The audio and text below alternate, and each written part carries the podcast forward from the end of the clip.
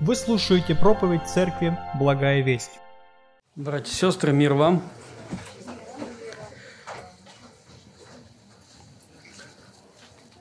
А, сегодня я хочу продолжить размышлять над вторым посланием Коринфянам, 5 глава, с 14 по 21 стих. Эта проповедь будет продолжением прошлой. Под таким общим названием «Любовь, дающая свободу» – это уже ее третья версия. Я думаю, что бывает в вашей жизни такое, что Бог останавливает вас над каким-то библейским текстом очень надолго – и эти библейские тексты, они каким-то образом очень сильно оказывают на вас влияние.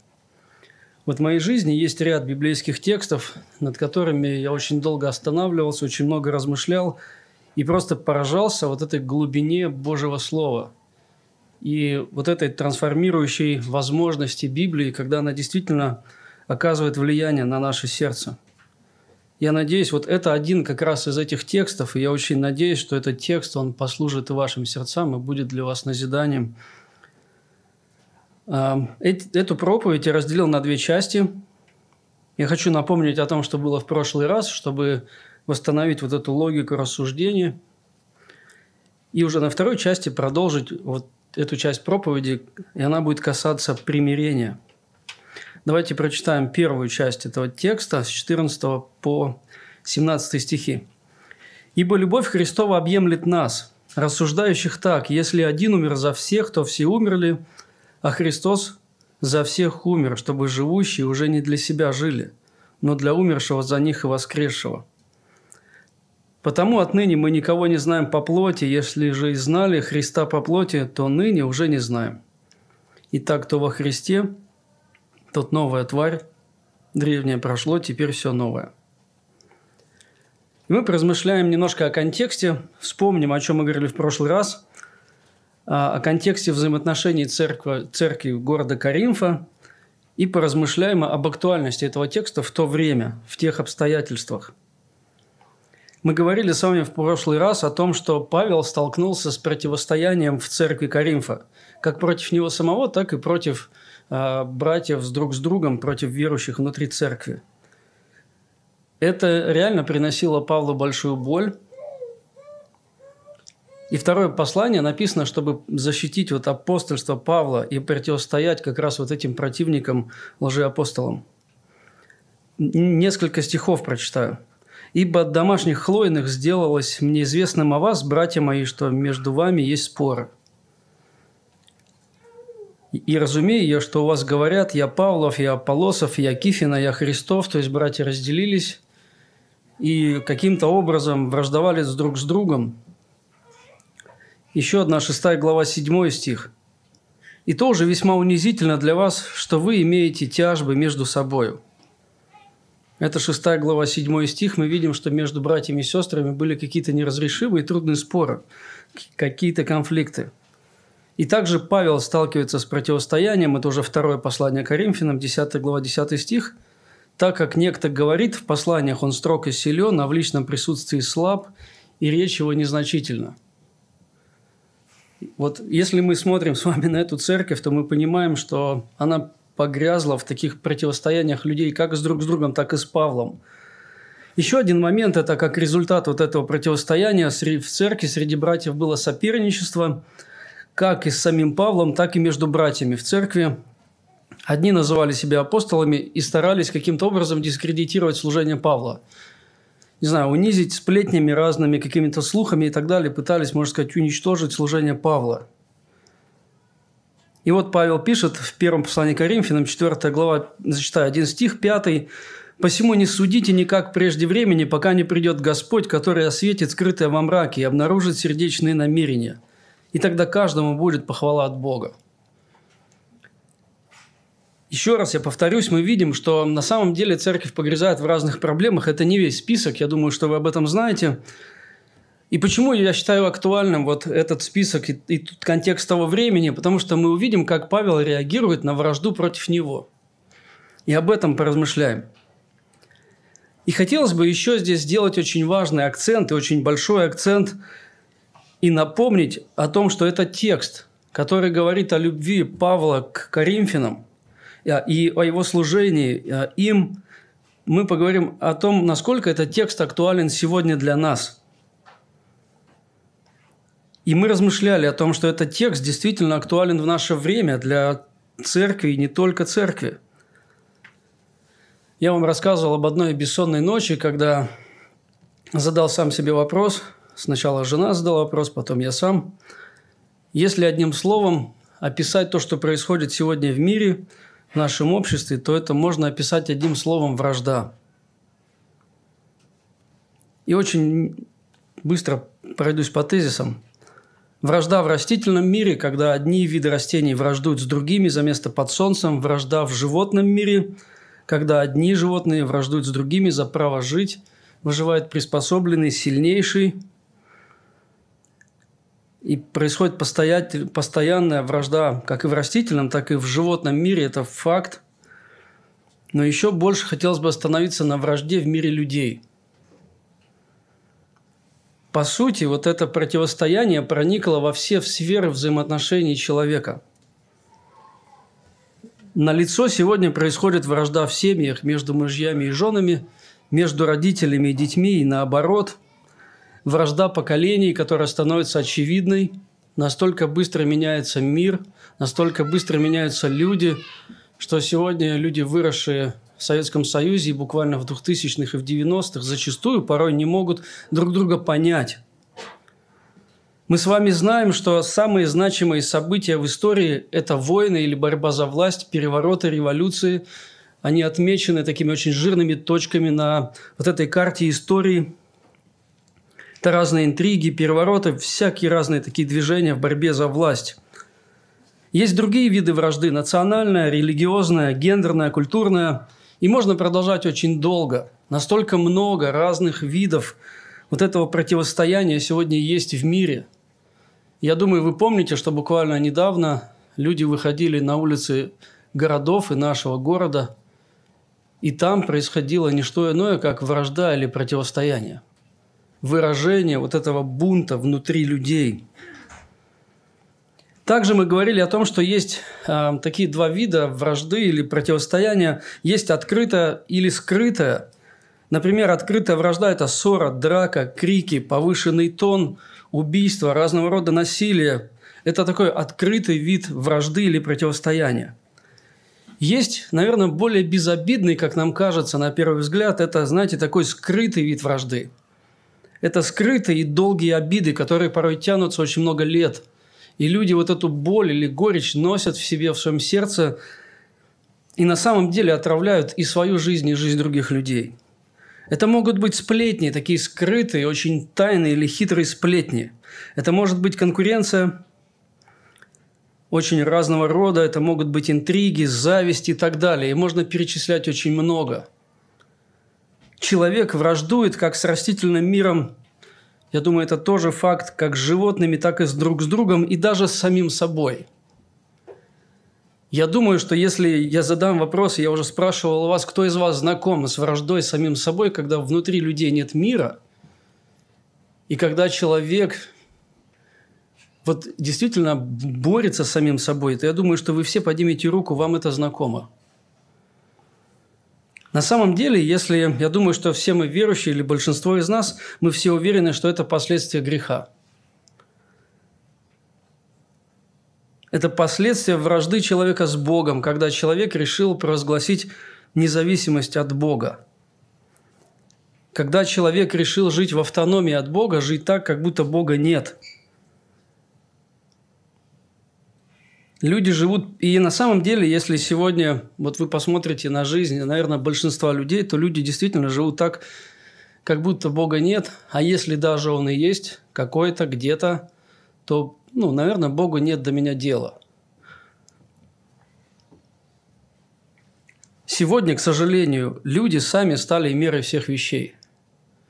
Я думаю, что вы слышали такие фразы, когда люди говорят, у каждого своя правда, каждый по-своему в чем-то прав. И на самом деле люди свое мнение превозносят над другими. Интересно, что по статистике а, люди в России не доверяют практически никому, кроме своих близких родственников. На самом деле уровень недоверия просто огромнейший. Мы отмечали также, что к нашему, наверное, такому огромному сожалению, вражда присутствует или проникает под разными формами в церковь. Она порой уживается среди нас, или, наверное, правильнее сказать, она уживается в нас.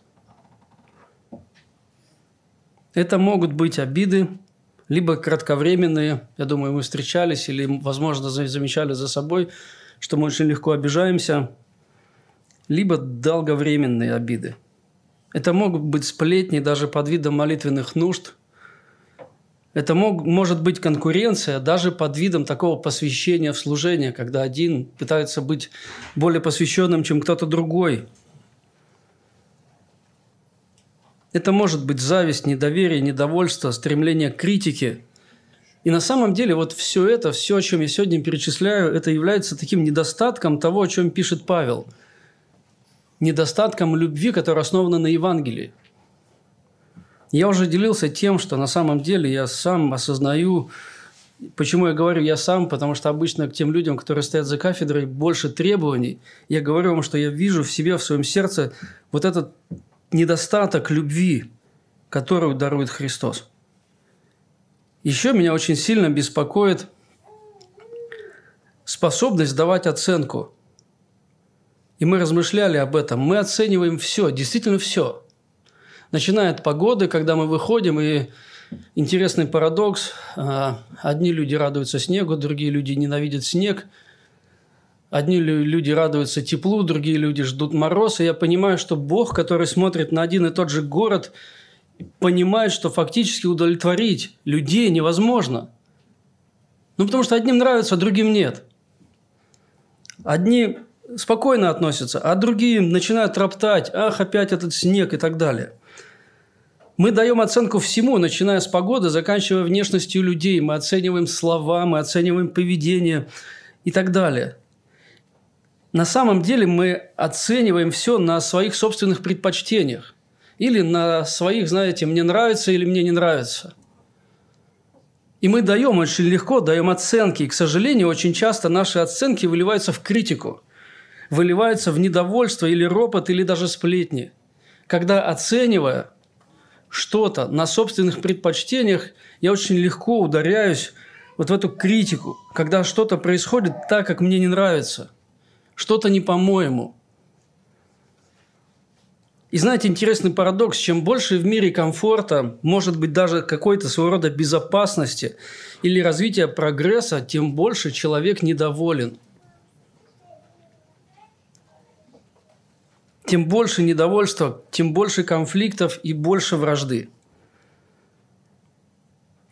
Вы когда-нибудь замечали, вот действительно, поразмышляйте, остановитесь на этом моменте, вы когда-нибудь замечали, как легко мы порой даем оценки другим? Очень легко. Как легко мы критикуем или обсуждаем кого-то или что-то, особенно если этих людей рядом с нами нет. Не так давно я был в гостях в одной семье, они здесь, в этом зале. Когда я ехал домой, я молился и просто просил прощения. Господи, прости за то, что так легко. Вот буквально съехать на какую-то критику, когда я на самом деле, ну, даже, может быть, не обладаю какими-то достоверными фактами. Господи, прости. Даже в церквях очень часто звучат оценки проповедей, служений отдельных людей. И на самом деле я думаю, что когда мы говорим о других, это больше говорит о нас, чем о других людях. Мне очень понравилась одна фраза – не помню, кто я сказал, что если хочешь узнать человека, послушай, что он говорит о других. И ты явно увидишь, вот что в его сердце, любовь к другим или все-таки вот что-то, любовь может быть к себе, но это явно будет видно. Потому что от избытка сердца говорят уста. Либо от избытка любви к Христу и к ближнему, либо от избытка любви к самому себе –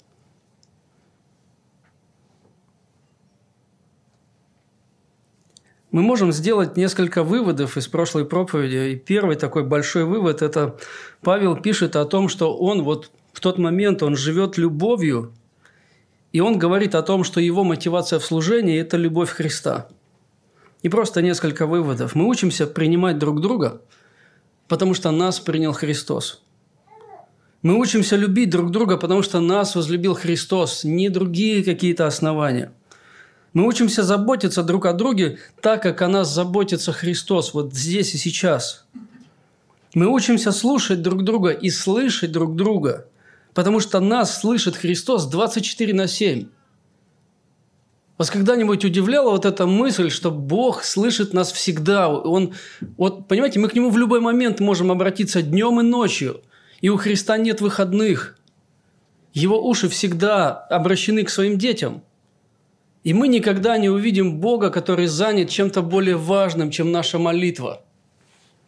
Вот поражает это на самом деле. Он слушает и слышит нас, когда мы обращаемся к Нему. Мы учимся прощать, потому что нас простил Христос. Вот оно основание для прощения. Мы учимся служить, отдавать больше, чем принимать. Мы учимся терпеть, ждать, смиряться. И все это по единственной причине – Потому что любовь Христа движет или любовь Христа объемлет нас. Помните вот это выражение, что давление вызывает действие. Что-то делает моим сердцем Бог, и я учусь любить и служить другим. Вот, можно сказать, делать все это. Еще одна мысль из прошлой проповеди. Он пишет, что он теперь по-другому смотрит на людей, не так, как раньше.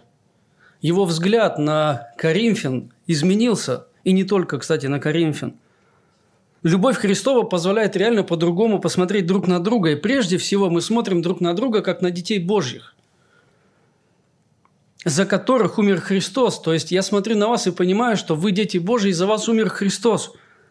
И могу ли я какие-то пакости говорить о вас, если знаю, что за вас умер Иисус?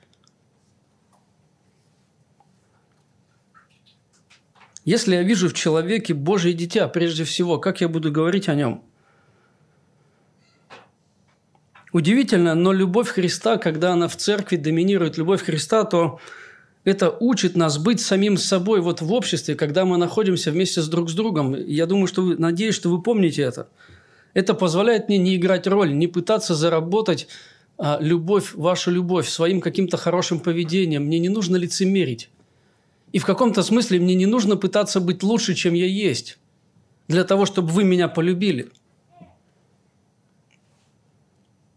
И вот удивительно, насколько любовь в мире, когда люди вынуждены демонстрировать свои достоинства или достижения, насколько она отличается от той любви, которая должна быть или которая есть в церкви.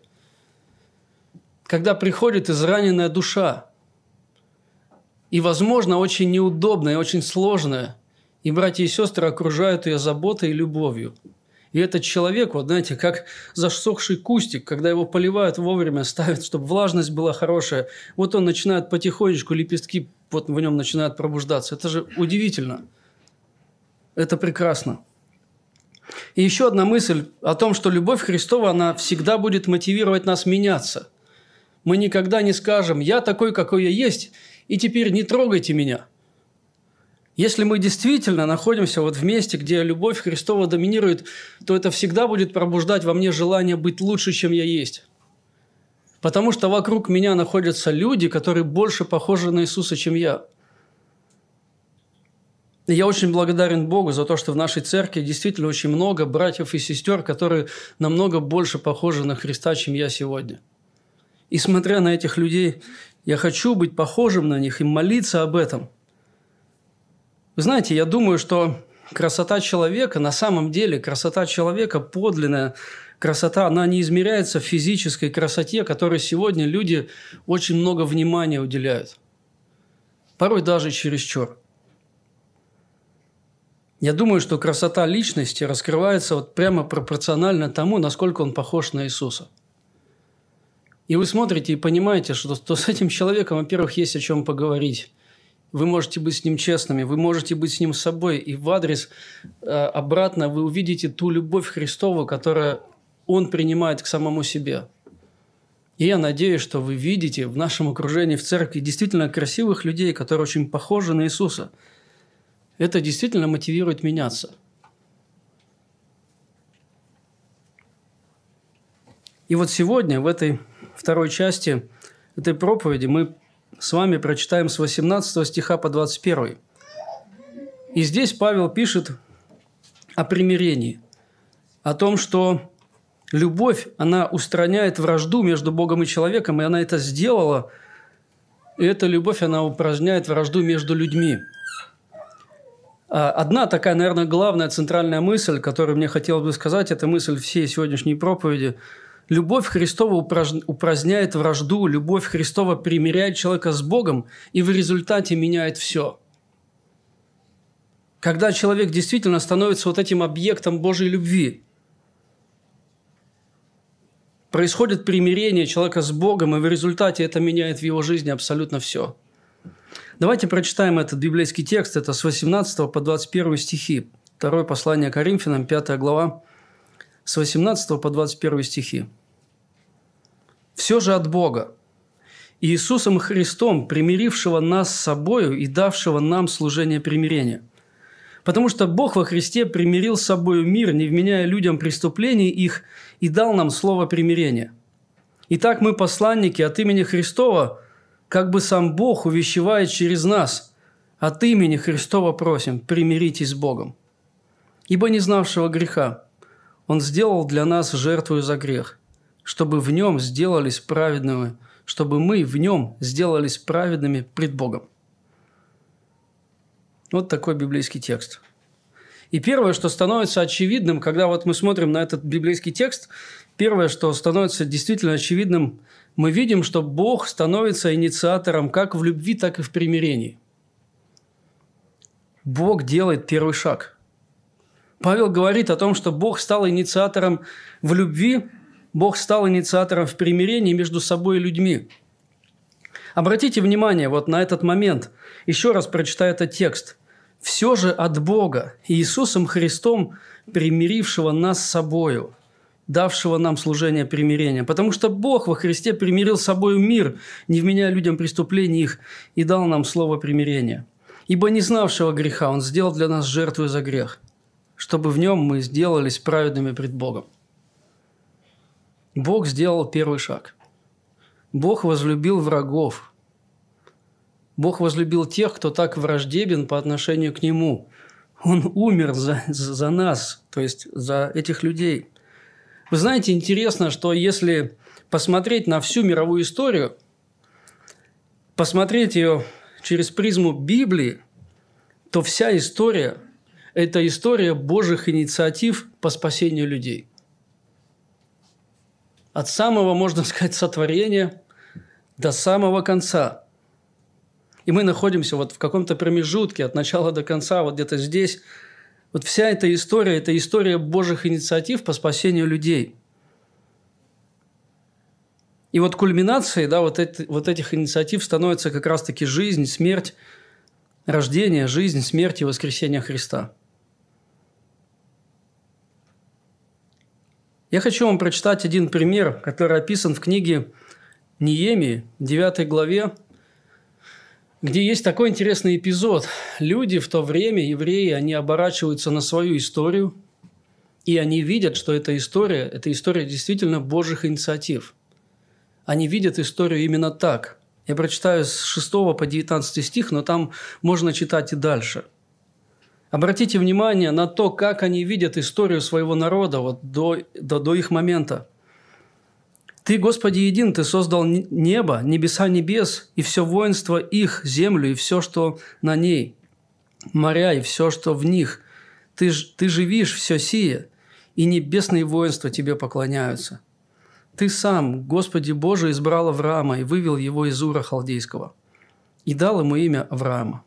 И нашел сердце его верным пред тобой, и заключил с ним завет, чтобы дать семени его землю Хананеев, Хитеев, Амареев, Ферезеев, Иусеев, Гергесеев и ты исполнил слово свое, потому что ты праведен. Ты увидел бедствие отцов наших в Египте и услышал вопль их у Черного моря и явил знамения чудеса над фараоном и над всеми рабами его и над всем народом земли его, так как ты знал, что они надменно поступали с ними, и ты сделал себе имя до сего дня. Ты рассек пред ними море, и они среди моря прошли посуху и гнавшихся за ними, ты поверг в глубины как камень в сильные воды. В столпе облач... облачном ты вел их днем и в столпе огненном ночью, чтобы освещать им путь, по которому, по которому идти им. И снишел ты на гору Синай, и говорил с ними с неба, и дал им суды праведные, законы верные и уставы заповеди добрые. И указал им святую твою субботу и заповеди, и уставы, и закон преподал им через раба твоего Моисея. И хлеб с неба ты давал им в голоде их, и воду из камня источал им в жажде их, и сказал им, чтобы они пошли и овладели землею, которую ты поднял руку твою и клялся дать им. Но они и отцы наши упрямствовали, и шею свою держали упруга, и не слушали заповедей твоих, не захотели повиноваться и не вспомнили чудных дел твоих, которые ты делал с ними, и держали шею свою упруга и по упорству своему поставили над собой вождя, чтобы возвратиться в рабство свое. Но ты, Бог, любящий прощать, благий и милосердный, долготерпеливый, многомилостивый, и ты не оставил их.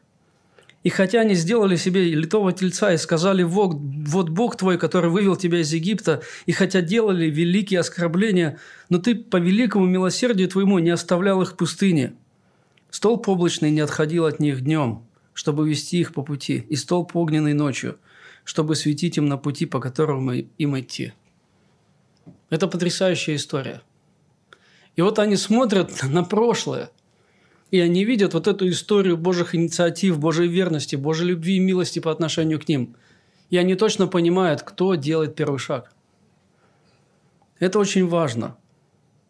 Это важно на самом деле, потому что вот именно вот этот момент, то, что Бог делает первый шаг, Он проявляет инициативу всегда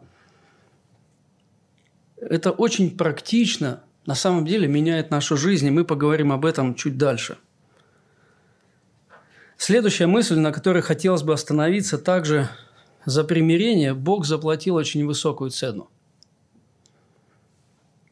Мы читаем здесь, в этом же, в этом же отрывке, «Ибо не знавшего греха Он сделал для нас жертву за грех, чтобы, в нем, чтобы мы в нем сделались праведными пред Богом» не знавшего греха. Он сделал жертву за грех.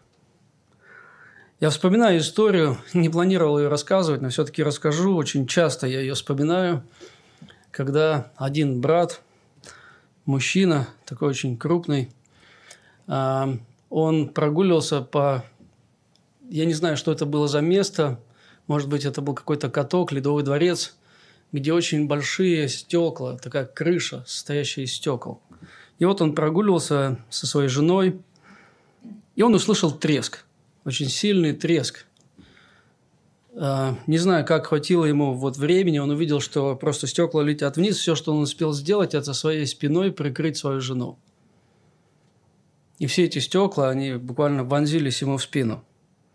Я слышал эту историю, это один мой друг, пастор, рассказывал ее, он говорит, это на самом деле очень удивительная иллюстрация того, что сделал для нас Иисус – он наше наказание взял на себя. И Божий гнев, который должен был лечь на каждого из нас, он взял на себя. Удивительно, но пророк Исаия, он пишет об этом, как будто вот видит это. Это из книги про Исаия, 53 глава, 5 стих. «Но он изъязвлен был за грехи наши, и мучим за беззаконие наши.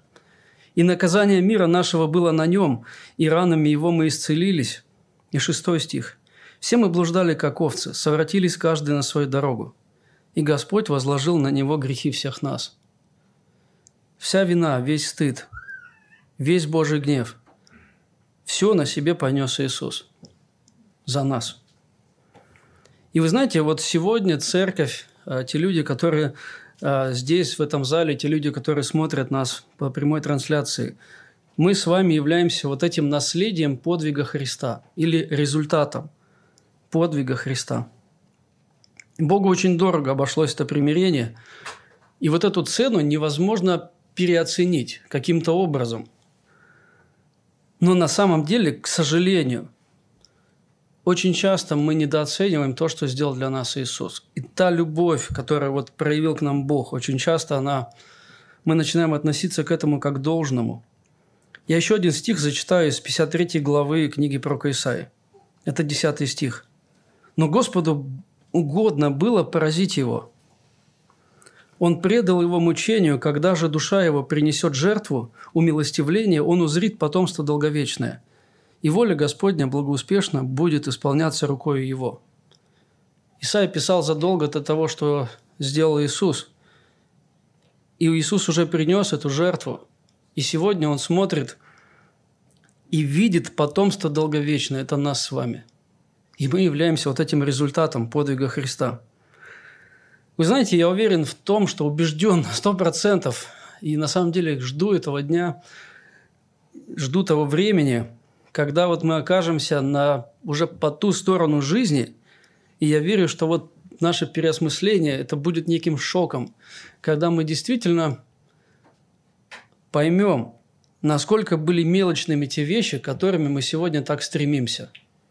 К чему, можно сказать, рвется наша душа. И мы поймем, насколько было важно то, что сегодня пренебрегаемо порой нами. Как раз-таки вот эта вот любовь Христа и жертва, то, что Он совершил на кресте – Для Павла, очевидно, когда мы читаем это послание, для Павла союз со Христом намного важнее всего остального. Нет ничего более важного, чем наш союз со Христом. И на это есть, наверное, одна простая причина, хотя их больше, но я приведу лишь одну. Союз со Христом вечный. Все остальное временно – мы когда говорили с молодежью, вот в церкви Салтыковка, мы размышляли, что фактически даже брак не является настолько важным для нас. Но Христос и наш союз с Ним гораздо важнее, потому что Он вечный, а брак временный. Смотрите, что насколько много вот в этом тексте или насколько часто в этом тексте упоминается Иисус. И когда мы читаем послание Павла, то это не случайно. Когда мы читаем и видим, как Павел говорит об Иисусе, это говорит о его стремлении сердца, о его любви к Нему. Все же от Бога Иисусом Христом, примирившего нас с собою и давшего нам служение примирения, потому что Бог во Христе примирил с собой мир, не вменяя людям преступления их – и дал нам слово примирения. Итак, мы посланники от имени Христова, как бы сам Бог увещевает через нас. От имени Христова просим, примиритесь с Богом, ибо не знавшего греха, то есть Христос, Он сделал для нас жертву за грех, чтобы в Нем мы сделались праведными пред Богом. И вот читая это послание, вижу сердце апостола Павла, как оно привязано к Иисусу, и понимаю, что для него это вот намного более важнее, чем все остальное – и вот именно вот этот союз со Христом, он позволяет Павлу любить других и ценить людей, и служить им, даже несмотря на противостояние, которое люди оказывают Павлу. Именно поэтому мы христиане, потому что мы Христовы. И знаете, я уверен, я надеюсь, что вы согласитесь и скажете «Аминь». Мы верим, что вне Христа нет жизни, нет настоящей радости – нет настоящего смысла. И тем более нет или не может быть вечной жизни вне Христа. Вы знаете, что меня вот поражает? На самом деле поражает и глубоко волнует мое сердце. Насколько легко люди могут быть очень близко ко Христу, но не с Ним. Люди могут находиться рядом со Христом, но не быть в Нем – я думаю, что первое, когда вот мы размышляем об этом, то, наверное, первое, что при, приходит в наше время, это такой парадокс детей верующих родителей. Я читал статистику, э, наверное, где-то десятилетней давности. Я не знаю, насколько она сильно изменилась сегодня, но по статистике только 10% школьников в, в Америке в наших русскоговорящих церквях оставались в церкви. 90% каким-то образом теряли веру. И здесь возникает вопрос, была ли она у них вообще. Но парадокс в том, что на самом деле очень многие молодые люди, которые находятся так близко, казалось бы, вот они здесь, они рядом с нами, они все слышат, они все знают. Они реально в нем. И когда только ослабевает родительское влияние, они выбирают какой-то иной путь. Это больно. На самом деле реально больно видеть, как вот молодые люди выбирают что-то, но не Христа. За 15 лет служения в церкви, за 10 лет служения здесь, в Благой Вести, я видел, такие примеры, к сожалению. И с болью говорю об этом. Здесь, знаете, такая есть опасность вот этого религиозного формализма, когда, получается, вот эти молодые люди, они попадают под влияние церковной культуры или приобщаются к церковной культуре, но не приобщаются ко Христу, вот сердцем своим – на самом деле я думал о причинах. Их может быть очень много, но на самом деле я думаю, что одна из причин, знаете, когда молодые люди, они просто не видят, в чем мой конфликт с Богом. Но я же родился в церкви, я же не грешу, как прочие. А, я не курю, не пью, особо не грешу. Вроде с родителями особо сильно не ругаюсь. В чем мне каяться? Я хочу такой пример привести сестры особо не грешащей. Я так написал пример сестры особо не грешащей. Это действительно реальная история. Она, э, я, я беседовал с ней, она говорит, я не вижу вообще, в чем я виновна перед Богом, я не знаю, в чем каяться. Ну, потому что я не курю, не пью, не вру. С родителями у меня все в порядке. Я вообще всегда была очень послушной дочкой. То есть, ну, в чем моя проблема? Объясни. Вот в чем? Я не понимаю. Но на самом деле, если сердце человека вот не пропитано Евангелием, вот эта вражда, которая наполнила все сердца людей, абсолютно все без исключения, она будет проявляться и выражаться так или иначе, в большей степени или в меньшей. Смотрите, что пишет римлянам Павел, римлянам в 3 главе, с 10 по 12 стихи. «Как написано, нет праведного ни одного, нет разумевающего, никто не ищет Бога. Все совратились с пути, до одного негодны. Нет делающего добро, нет ни одного. И даже если человек не согласен, Павел повторяет, нет ни одного. Нет, ну может есть? Нет, ни одного. И сегодня я хочу обратиться на, вот ко всем, к тем, кто, возможно, находится очень близко ко Христу, но еще не в нем. Вот кто не примирился с Ним – независимо от воспитания, независимо от твоей нравственности или социального статуса. Если ты еще не примирился с Богом, то ты являешься его врагом.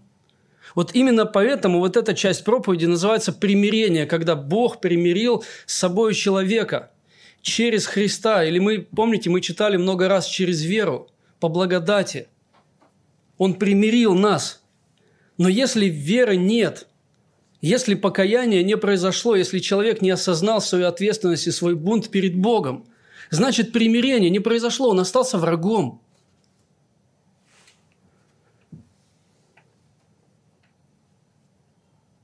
Он умер за тебя, чтобы ты мог примириться с ним. И здесь апостол Павел очень здорово пишет, «Итак, мы посланники от имени Христова, и как бы сам Бог увещевает через нас от имени Христова, просим, примиритесь с Богом. Примиритесь с Ним. Потому что без Него нет жизни, нет смысла, нет радости.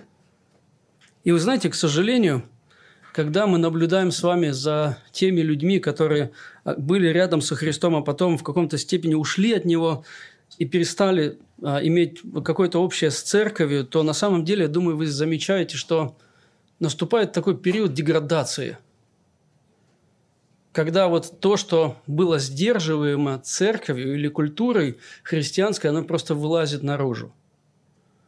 И очень многие люди пускаются во все тяжкие, и просто жизнь начинает катиться потихоньку, у кого-то быстро, но мы видим вот этот наклонную –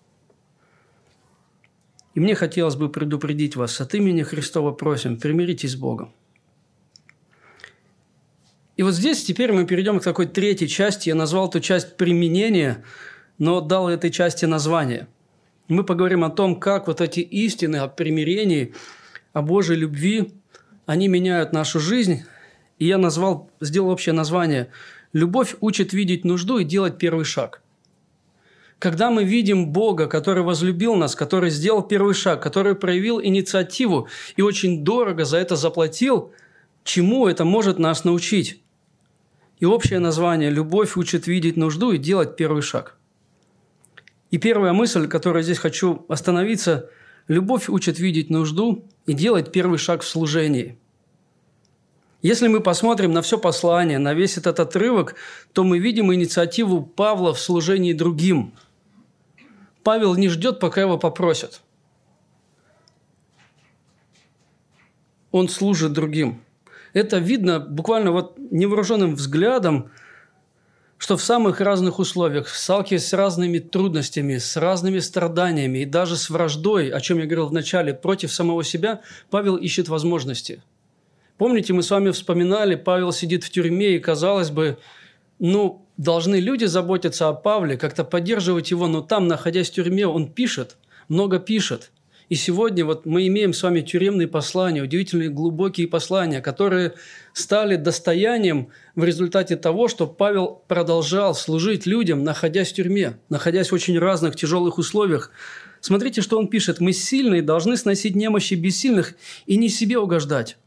Каждый из нас должен угождать ближнему во благо к назиданию».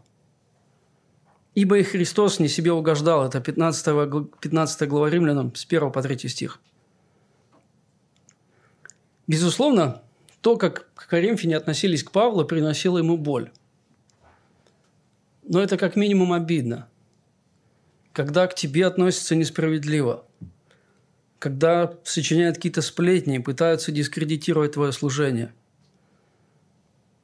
Но, вот, но находясь, вот, так скажем, под ударом вот этой вражды, Павел в этот момент переживает больше об их благе, чем о своем собственном – вот это парадокс, когда на нас изливают гнев. Ты смотришь на человека и думаешь больше о его сердце, чем о своем. Ты думаешь о его благе больше, чем о собственной самооценке, которая каким-то образом страдает.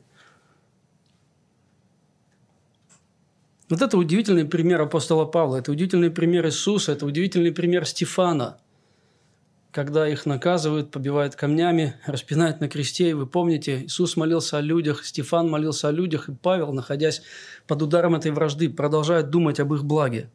Мы можем сказать, что любовь – это инициатива. Это инициатива, когда мы видим нужду людей и отвечаем на нее. Даже когда порой люди нас не просят. Виталик свидетельствовал, что он пишет братьям э, о своей нужде, и он просто делится впечатлениями с таким вдохновением. Он говорит, просто приезжает брат, привозит лекарства гораздо больше, чем мне нужно, и даже денег не берет. И я, говорит, даже представить не могу, сколько это стоит. Он говорит, я вижу в этом заботу Христова обо мне. Когда любовь видит нужду, отвечает на нее, не ожидая ничего взамен. Несколько таких тезисов. Любовь, видя нужду, ищет возможности, а не любовь находит оправдание – Любовь, видя, видя нужду, отдает, не ожидая взамен, а любовь ждет, не отдавая. Она сидит и ждет, когда меня заметят, когда меня услышат, когда меня, не знаю, поздороваются и так далее. Истинная любовь вытесняет потребительство. И даже если нас не оценили, не заметили, не поблагодарили, любовь остается действенной. Потому что она не перестает, потому что у нее единственный источник – это Христос – если вы помните, любовь, она не перестает. Бог учит любить нас, не ожидая ничего взамен. И если вот здесь, в нашем зале, в нашей церкви, в нашей общине, мы будем прилагать старания учиться, то я верю, что исчезнет вражда, исчезнут сплетни, ропот, недовольство или критика, сказанная без любви, а обличения будут сказаны с любовью ради блага другого – если вы помните, я рассказывал пример, правда, я его в Салтыковке рассказывал, поделюсь внутренней жизнью. Мое рукоположение должно было быть осенью. А оно оказалось на Пасху. Я пришел на одну пасторскую встречу, и братья с любовью, но довольно сурово обличали меня. И они говорили со мной так, что мне не хотелось защищаться – потому что я понимал, что они любят меня. И говорят это ради моего блага. И я очень надеюсь, когда мы столкнемся с этим, у нас не будет желания защищать себя. Я задам один вопрос для самоанализа. Видите ли вы то, где вы можете служить церкви или людям во благо к назиданию – Видите ли вы нужды и есть ли возможность каким-то образом отвечать на них? Я верю, что это есть, эти возможности, любовь, она ищет возможности. Еще одно применение Следующее. Любовь учит видеть нужду и делать первый шаг в благовестии. Я думаю, еще раз повторю, что тут невооруженным взглядом видно, что этот текст, он с таким миссионерским характером. Еще раз прочитаем этот текст. «Все же от Бога, Иисусом Христом, примирившего нас с собою и давшего нам служение примирения». То есть Бог примирил с собой меня. И теперь у меня есть основания, чтобы нести это Евангелие другим, потому что оно сработало в моей жизни. Та истина, которая когда-то была теорией, через веру стала в моей жизни реальностью. И сегодня мы можем свидетельствовать людям о том, что в нашей жизни совершил Иисус. И это действительно правда. Еще один момент, смотрите, что здесь у нас есть не просто наша история, а у нас есть еще и слово примирения. Это Писание, которое на самом деле имеет силу. Вы знаете, что удивительно, что когда вот смотрим на жизнь апостола Павла или на жизнь Иисуса, а Павел старался брать пример со Христа, то здесь можно сделать очень такое важное заявление. Христос, точнее Павел, как и Христос, видел то, что не видят обычные люди. Я верю, что Павел и Христос, они очень а, сочувственно относились к разным нуждам людей. А, к социальным каким-то, материальным, духовным, либо каким-то еще. И об этом мы читаем в Евангелиях, о том, как Иисус, Он действительно заботился о разных нуждах людей. Но было то, что волновало его сердце, и сердце апостола Павла гораздо больше, чем все остальное – это проблема греха. Когда мы смотрим на наш огромный город, на людей, которые ездят в метро буквально миллионами, мы понимаем, что город погряз в грехе, погряз во вражде.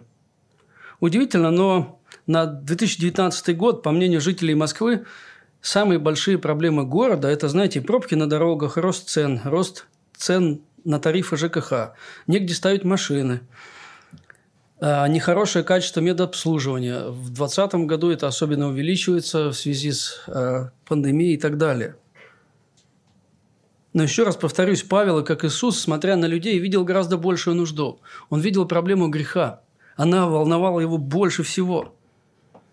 Он видел людей слепыми, погибшими, которые вот этой огромной толпой идут в ад.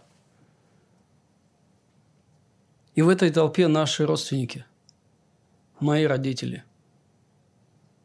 Я думаю, что и у вас есть очень близкие люди, которые на самом деле еще являются врагами Богу. И смотрите, что здесь пишет Павел. «Итак, мы посланники от имени Христова. И как бы сам Бог увещевает через нас, от имени Христова просим, примиритесь с Богом». Любовь, она видит нужду, и она отвечает на нее, она учит делать первый шаг благовестия. К сожалению, Порой мы не видим то, что видит Христос. Взгляд каким-то образом замыливается. И сегодня очень многие христиане, знаете, больше обеспокоены политической ситуацией в стране. Может быть, какой-то другой с тем, что происходит сегодня в мире. Сегодня очень много христиане обсуждают коронавирусы, вакцину и все-все-все, что вместе с этим взятое. И, к сожалению, вот наш взгляд, вот этот духовный взгляд, он замыливается, и мы перестаем видеть то, что видел Иисус вот эту проблему греха, которая гораздо серьезнее, чем вот все, что сегодня происходит в нашем обществе. Мы также переживаем за собственные проблемы, ведь правда? Проблемы за о жилье, о здоровье, об отношениях, работе, питании и так далее, в нашем внешнем виде. Вот так много происходит вот в нашей жизни, что мешает нам видеть и смотреть на мир так, как вот на него смотрит Иисус – и я верю, что вот воскресенье – это такой ценный день, когда мы можем немножко протереть очки и просто подумать, Господи, как Ты сегодня смотришь на наше общество? Что Ты видишь? Как Твое сердце сейчас реагирует на то, что происходит? Некто, я не знаю кто, написал такие слова. «Дайте мне смотреть на людей, как Христос смотрел, пока мой взор не затуманят слезы.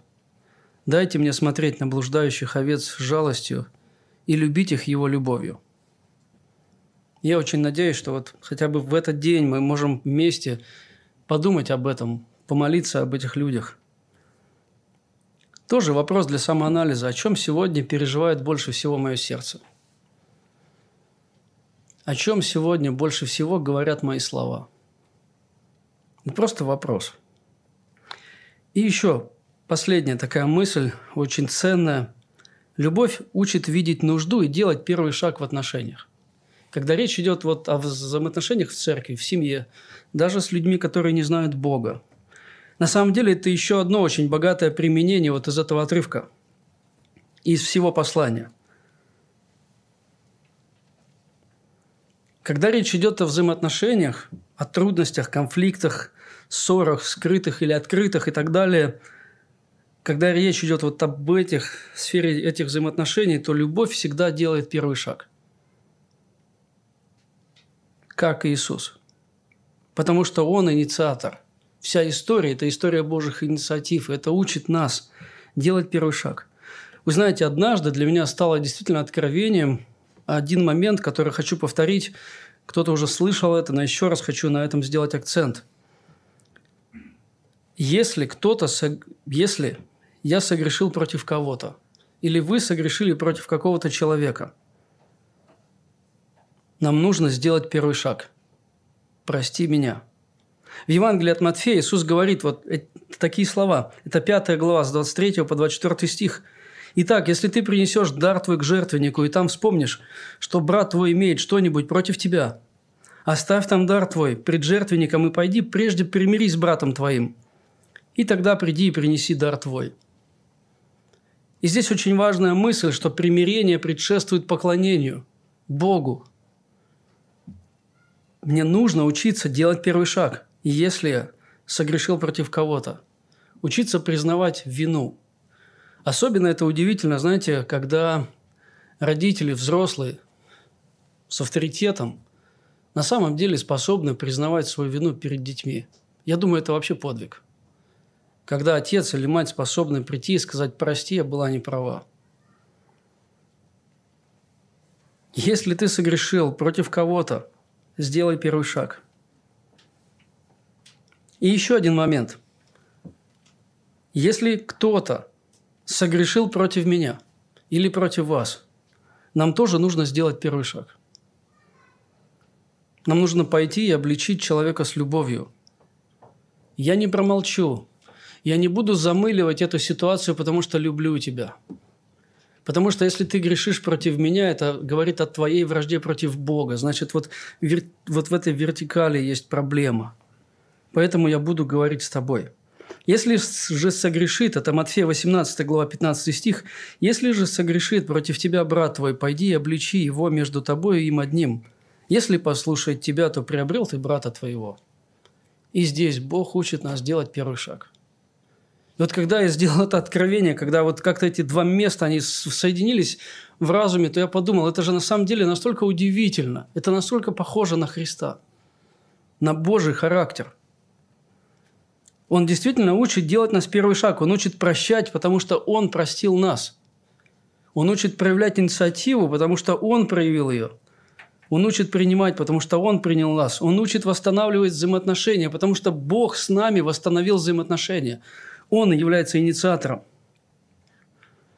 Я думаю, насколько прекраснее стал бы мир, вот наше общество, церковь, если бы люди действительно научились делать первый шаг –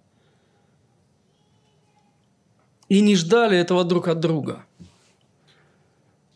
Я уже рассказывал одну историю, когда я поругался с одним моим другом, христианином. Он меня стриг, мне не понравилось. В итоге я поругался с ним, он поругался с своей женой. Он говорит, ну все, иди не приходи, потому что из-за тебя я еще и своей женой ругаюсь. Я тоже высказал ему несколько ласковых слов и ушел, хлопнул дверью – Идя домой, я просто размышлял и думал, это же такой бред. Какая-то стрижка. Ну, за что я сражаюсь? Я решил идти обратно, просить прощения. Я был поражен, когда я встретил его на половине пути. Он решил сделать то же самое. Вот это было вот нечто потрясающее. Вы знаете, это потом как-то даже начало входить в привычку за наших взаимоотношениях с ним, потому что однажды у нас на деньгах возник спор – кто кому несправедливо отнесся, мы совместно работали, а братьям, почему-то христианам порой трудно работать вместе. И вот примерно история повторилась. Я думаю, насколько это прекрасно, когда вот даже муж и жена или родители и дети не научатся вот этому движению или этой инициативе по примирению, тому, что сделал для нас Бог. Это действительно меняет все. Когда мы видим вот эту Божью любовь к нам, когда мы видим Его инициативу в примирении, когда мы видим ту цену, которую Он за нас заплатил, это действительно меняет все в нашей жизни –